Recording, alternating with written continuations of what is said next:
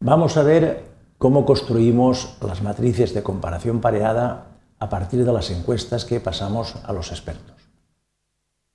En un caso concreto como este, en el que eh, pretendemos valorar un jugador X a partir de una serie de características, una serie de variables, que hemos dividido en deportivas, personales y contractuales, y cada uno de, estos, de estas metavariables o variables primarias a su vez compone una serie de, variables secundarias, pues eh, pasamos unas encuestas a, los expertos en las cuales en la primera encuesta intentamos determinar eh, la ponderación de las variables primarias, que en este caso serían las características deportivas y las características personales. Entonces, esta sería la respuesta a una encuesta de uno de los expertos, en la cual nos dice que las características deportivas comparadas con las personales son bastante más importantes, que las características deportivas eh, comparadas con las características eh, contractuales son moderadamente más importantes. Y las características personales con respecto a los contractuales, esta última es moderadamente más importante que las personales. Entonces, esta información que nos facilita el experto, tenemos que pasarla a una matriz de comparación pareada. La matriz sería esta, y en la cual, como nos está diciendo que las características deportivas son bastante más importantes que las personales, aquí la notación sería 5 1.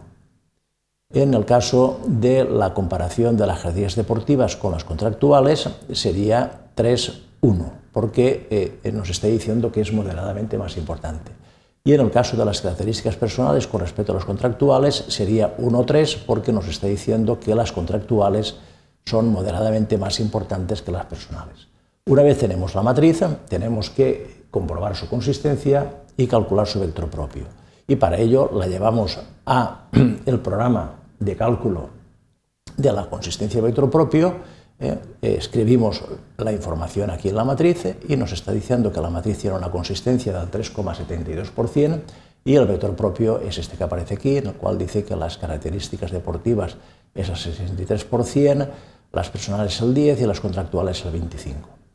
Este sería el primer paso dentro de esa jerarquía. Hemos ponderado eh, las, variables o características del primer nivel.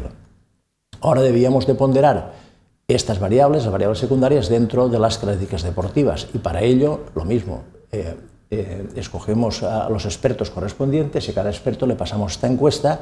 Esta sería una de las encuestas en que nos está diciendo que en este caso los goles son mucho más importantes que los disparos, los goles son bastante más importantes que la asistencia y así seguimos comparando los goles con el resto de criterios. Después pasamos a comparar los disparos con el resto de criterios. Por ejemplo, nos está diciendo que los disparos son igualmente importantes que las asistencias. Después comparamos las asistencias con el resto. Las asistencias nos está diciendo que es bastante más importante que las faltas recibidas, etc. Una vez tenemos la encuesta ya del experto, tenemos que pasarla a la matriz de comparación pareada y de la misma forma que antes, pues vamos viendo cada comparación, goles, mucho más importante que los disparos, pues será un 7-1. Eh, goles, eh, mucho, eh, bastante más importante que las asistencias, 5.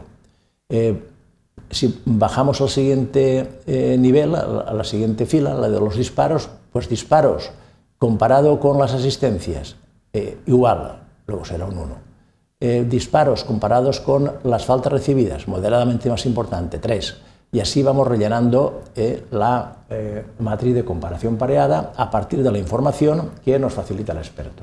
Una vez tenemos esta matriz, la llevamos a la hoja Excel que nos permite calcular la consistencia y el vector propio, vemos que la matriz es consistente y aquí tenemos el vector propio correspondiente a las variables que están dentro de las características deportivas. Bien, con esto hemos visto cómo construimos las matrices de comparación pareada a partir de las encuestas a expertos.